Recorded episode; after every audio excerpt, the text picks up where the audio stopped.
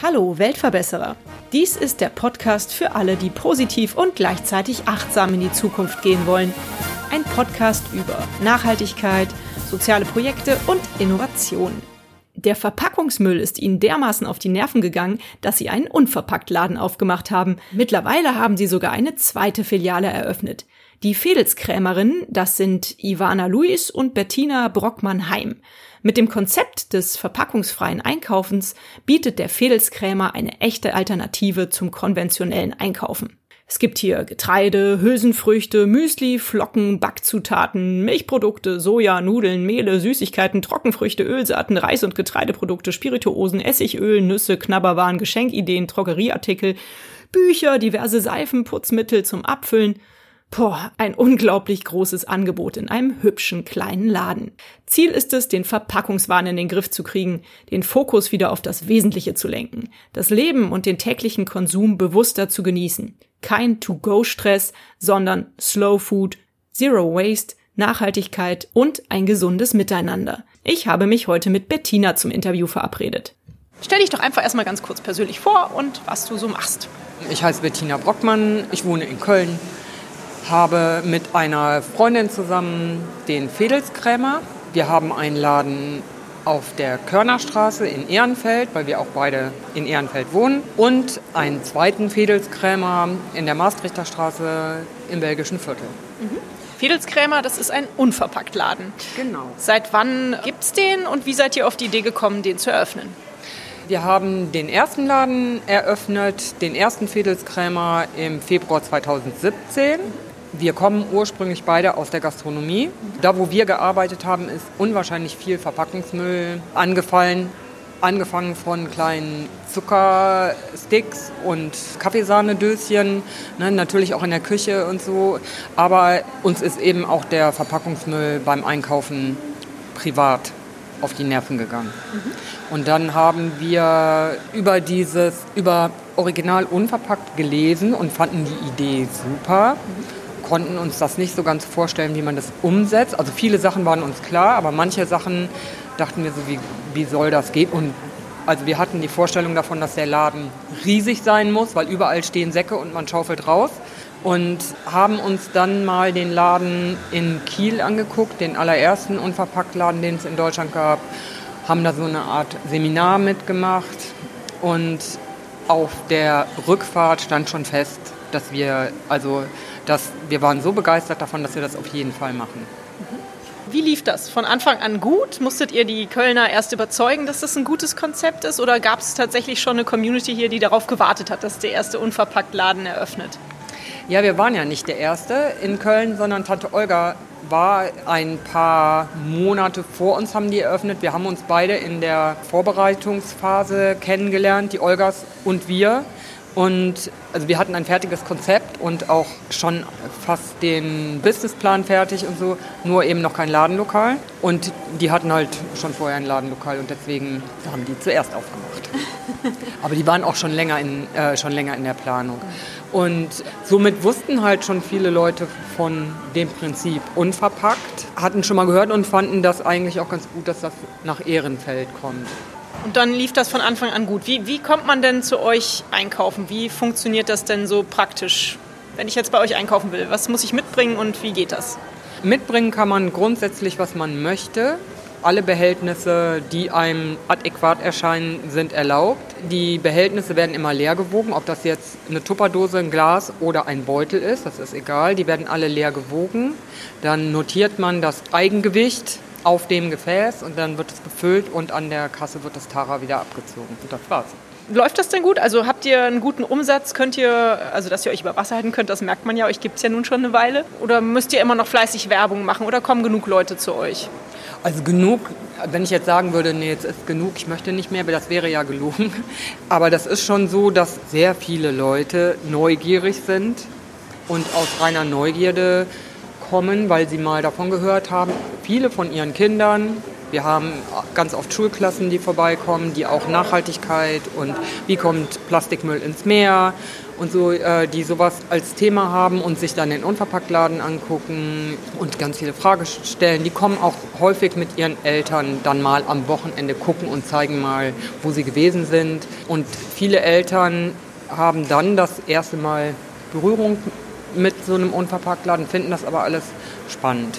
Nun ist ja unverpackt einkaufen eventuell ein ganz kleines bisschen teurer als im Supermarkt einzukaufen und es wird aber trotzdem gut angenommen. Und ist denn die Anzahl von drei Unverpacktläden für Köln nicht eigentlich noch sehr gering? Kann es da nicht vielleicht noch ein paar mehr Filialen geben?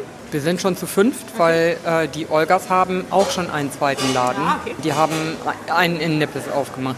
Es gibt immer mal wieder die Frage nach, wann kommt ihr denn auf die andere Rheinseite?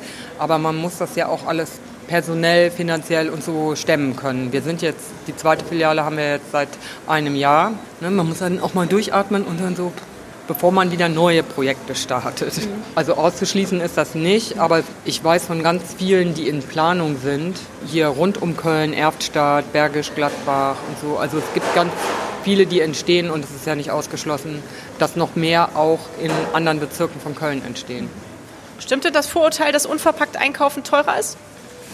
Das kann man so nicht sagen. Man kauft unverpackt ganz anders ein. Man kauft sehr viel zielgerichteter ein. Manche Sachen, wie zum Beispiel so ein Shampoo-Bit, ist im ersten Moment teurer, aber da es so lange hält, weil es stark konzentriert ist, ist es am Ende mehr oder weniger das gleiche wie mit anderen Shampoos auch. Mhm. Zum Beispiel, weil das eben eins der beliebtesten Produkte ist. Mhm. Kaufst du selbst bei dir im Laden ein oder nimmst du selbst die Produkte deines eigenen Ladens? Ja, ich kaufe nichts mehr ein, was ich selber im Laden habe. Also was wir zu Hause noch einkaufen, ist Obst und Gemüse, Käse. Das ist alles andere, nehme ich von hier mit. Und wie ist das Feedback so? Gibt es irgendeine schöne Geschichte, die du erzählen kannst rund um den Unverpackt-Laden, wo du sagst, so, ah, das hat mein Herz auch richtig erwärmt und mir gezeigt, dass wir hier auf dem richtigen Weg sind? Es gibt bestimmt ganz viele, aber mir fällt jetzt gerade gar nichts ein. okay, das ist ja nicht schlimm. Wir haben sehr viele nette Stammkunden. Also was mir sehr viel Spaß macht daran, ist halt der persönliche Kontakt mit den Menschen. Ich komme, wie gesagt, aus der Gastro, aber ich war immer in der Küche. Ich habe mit dem Kunden an sich sehr wenig Kontakt gehabt und ich finde das hier wirklich schön, weil die Leute fragen, man kann die Leute aufklären. Viele Leute fragen auch, oh, rote Linsen, habe ich noch nie was mitgemacht, was kann man denn damit machen? Und das macht dann halt auch Spaß, sich mit den Leuten irgendwie so auszutauschen.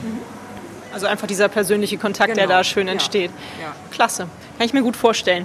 Wie ist das denn mit den Zulieferern? Ist äh, das euch von Kiel aus erklärt worden, wer da die besten Zulieferer für die Produkte sind oder musstet ihr das selber so ein bisschen rausfinden? Vielleicht kannst du da mal ein bisschen ja. erzählen. Es macht natürlich keinen Sinn, regionale Zulieferer von Kiel nach Köln kommen zu lassen. Wir haben schon uns Gedanken darüber gemacht, also wer könnte uns beliefern, wer passt zu uns und wer bietet überhaupt Großgebinde an, weil natürlich kommen die Sachen zu uns ja auch nicht in der hohlen Hand, sondern sie kommen in sehr großen Gebinden, in 25 Kilo Säcken. Da muss man halt auch jemanden finden, der mehr oder weniger die gleiche, auch als Zulieferer die gleiche Weltanschauung hat. Da haben wir was gefunden. Also ihr kauft eure Sachen aber nicht beim Handelshof im Großmarkt nein, ein, sondern ihr nein. habt da tatsächlich jemanden, der euch beliefert. Genau. Ich glaube, wir sind bei 150 entstandenen Läden und irgendwie sind noch 50 oder 70 in Planung.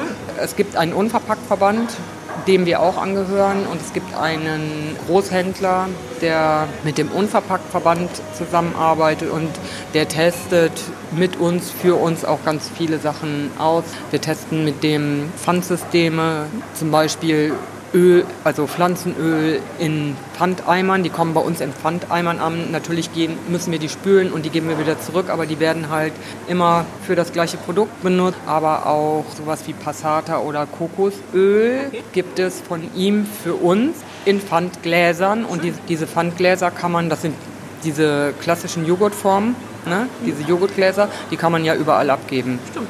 Ja. Ne? Cool, schön, ja. gute Idee. Ihr bietet ja in eurem Laden auch Seminare an. Stimmt das, wie man Naturkosmetik herstellt? Habe ich das richtig in Erinnerung? Mm, ja, wir bieten Workshops an, unter anderem halt, wie man Kosmetik herstellt. Wir versuchen das ganz einfach zu halten. Wir nehmen so Kokosöl zum Beispiel und Kakaobutter, also so Sachen, die man gut lose einkaufen kann, jetzt ohne irgendwelche Emulgatoren. Das ist schon sehr, sehr basic, mhm. ne, was wir machen. Sowas wie Bodybutter, Deo auf Natronbasis und so. Ja, sowas bieten wir an. Es variiert so ein bisschen mit den Jahreszeiten. Letztes Jahr im Winter habe ich dann sowas wie ein Erkältungsbalsam, haben wir selber hergestellt, eine Lippenpflege, solche Sachen. Das wird sehr gut angenommen. Bienenwachstücher zeige ich auch. Das macht immer sehr viel Spaß. Ja. Genau, das wäre nämlich die äh, nächste Frage gewesen. Du hattest es ja eben schon mal ganz kurz erwähnt, dass du den Kundenkontakt sehr genießt. Aber macht dich denn das glücklich? Bist du froh, dass du diese Entscheidungen gefällt hast, den Laden aufzumachen? Auf jeden Fall. Ja? Ja. Also ich gehe immer noch ganz gern an meine letzte Arbeitsstätte. Auch da habe ich sehr gerne gearbeitet. Aber ich bin sehr froh, dass ich aus der Gastronomie, also man soll ja niemals nie sagen, ne, dass ich da erstmal raus bin, weil das schon auch sehr hartes Brot ist. Und auch hier sind es lange Tage und es ist auch hier viel Arbeit, aber es ist anders. Und doch, ich bin sehr froh, dass ich den Schritt gewagt habe. Nun heißt mein Podcast ja ähm, Weltverbesserer. Fühlst du dich denn ein bisschen als Weltverbesserer mit diesem Laden, der ja doch die Nachhaltigkeit fördert? Ah, ich finde, das ist ein sehr großes Wort. Wir gehören, glaube ich, schon mit dazu. Wir versuchen auch unseren Teil dazu beizutragen. Aber Weltverbesserer ist, finde ich, so ein großes Wort. Eigenlob stinkt, sagen die meisten Leute ja auch. Ne? Das will man sich Ja. dann doch nicht so. Äh, Nee, das, also da kommt mir ein bisschen komisch vor.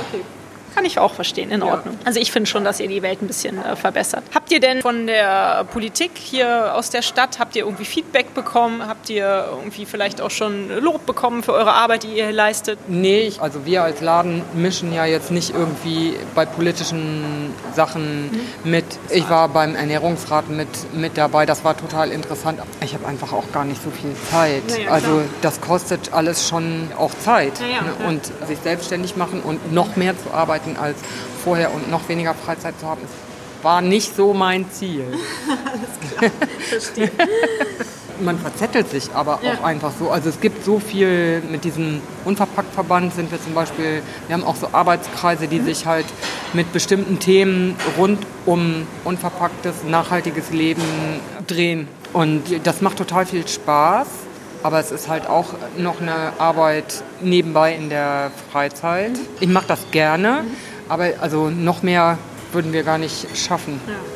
Seid ihr denn mit eurem Laden auch viel so auf, auf Events unterwegs? Habt ihr Stände an so jetzt Food Markets oder dergleichen? Oder Food Markets nicht, weil wir ja selber kein Essen herstellen. Wir sind so zum Beispiel jetzt demnächst auf dem Grünen Markt im Oktober. Auf dem Alpintag sind wir. Ja, da machen wir Bienenwachstücher. Ja, Mensch, hört sich doch toll an. Äh, gibt es für dich, in meinem Podcast geht es ja auch um Innovationen und soziale Projekte. Kannst du mir zu den Stichworten irgendwas sagen, was dein Leben in letzter Zeit irgendwie beeinflusst hat? Vielleicht irgendeine Innovation, die in dein Leben getreten ist, wo du sagst, das ist echt gut? Vielleicht ist es ja auch was Unverpacktes. Meine neue Innovation ist die Bambuszahnbürste, die ich ab um, heute Abend benutzen werde. Mal gucken, wie gut die ist. Dann ist meine, dann, also wenn es sowas auch ist, dann ist das äh, die, die Tio, das ist ähm, eine Zahnbürste, weil ich habe mich mit, der, mit dem Bambus im Mund etwas schwer getan. Okay. Ich, also die Borsten sind ja, fühlen sich genau an, wie man das gewohnt ist. Aber ich mochte das von der Haptik nicht so gerne. Und jetzt habe ich halt die Tio und die Tio ist eine Zahnbürste mit Wechselkopf aus Zuckerrohr und Holzfaser. Und die Borsten sind genauso wie bei der Bambuszahnbürste aus Rizinusöl. Und das ist von der Haptik her, äh, meine ist auch pink, na, aber ähm, die ist sehr, also von der Haptik her ist das einfach total schön. Also da hat man dann eher so dieses Plastikgefühl wieder, äh, Ja, was die- man wahrscheinlich, dieses, dieses Glatte, ne? Dieses glatte ist das, genau. Also ich weiß nicht, hast du schon mal von Holzbesteck gegessen? Ich, Ja. Ich finde, Suppe von einem Holzlöffel ist sehr gewöhnungsbedürftig, zum Beispiel. Ja. Ne? Ja, also ich finde, ja, sogar Holzstäbchen finde ich manchmal äh, Ja. komisch. Ne? Aber ähm, ja, genau. Mal gucken, wie das bei mir läuft mit der Bambuszahnbürste. Aber sonst muss ich umsteigen auf die, wie heißt die? Tio. Jetzt hast du einen Buchtipp. Du kannst auch gerne noch mal fünf Minuten drüber nachdenken. Für meine Hörer ähm, irgendwas über Zero Waste oder nachhaltiges Leben. Vielleicht, oder es kann auch ein ganz anderes Buch sein, was dich äh, nachhaltig beschäftigt hat und, und was dir gut gefallen hat, was du unseren Hörern gerne ans Herz legen möchtest äh, zu lesen. Weil ich lese total gerne und deswegen gebe ich eigentlich auch immer noch Buchempfehlungen an meinen Podcasts hinten dran. Vielleicht fällt dir irgendwas ein. Also da ich unwahrscheinlich gerne mich mit den Workshops beschäftige, mir macht das halt Spaß, mit den Leuten denen was beizubringen. Ja. Ja, Finde ich zum Beispiel die Bücher von Smanticula fünf Hausmittel, die eine Drogerie ersetzen und so weiter und so weiter. Also da gibt es halt so sehr einfache Rezepte mit sehr einfachen Mitteln, wie man Putzmittel, Waschmittel und sowas selber machen kann. Und die finde ich wirklich spannend. Also das ist jetzt keine unterhaltsame Lektüre. Doch, unterhaltsam ist sie auch ein bisschen, aber es ist etwas, was mir Spaß macht, da immer weiter drin rumzustöbern und zu gucken, was man noch so machen kann. Und das sind sehr gute Bücher. Aus meiner Sicht sind die. Okay, Bettina, ich glaube, wenn du da nicht noch irgendwas äh, loswerden möchtest, dann war es das auch schon. Ich danke dir ganz herzlich für das Gespräch und ja, ich werde jetzt noch mal was einkaufen. Ja, gerne. Dankeschön. Gerne. Mein erstes Produkt aus einem Unverpacktladen war übrigens ein Stück Haarseife das ich bei Tante Olga, einem anderen Kölner Unverpacktladen, auf dem Weihnachtsmarkt erstanden habe. Mittlerweile habe ich mein zweites Stück Haarseife im Einsatz und jetzt kommt die Bambuszahnbürste dazu. Der Fedelskrämer ist eine Begegnungsstätte für Jung und Alt, für Familien und Studenten, für Hipster und Mainstreamer. Ein Ort, in dem Hektik nichts zu suchen hat, wo Tipps und Tricks für ein nachhaltiges Leben ausgetauscht werden können. Er ist auf alle Fälle ein Besuch wert und für mich ein absolut zukunftsweisendes, überzeugendes Einkaufskonzept. In den Show Notes verlinke ich euch eine Seite, auf der ihr auch in eurer Nähe einen Unverpacktladen findet. Und hat es euch gefallen? Seid ihr inspiriert, berührt? Habt ihr eine Idee für eine neue Podcast-Folge oder Verbesserungsvorschlag für mich? Dann hinterlasst mir doch eine Bewertung oder einen Kommentar. Ich freue mich drauf. Ihr findet die Weltverbesserer jetzt regelmäßig hier an dieser Stelle. Abonniert den Podcast doch gerne. Bis bald, eure Birte.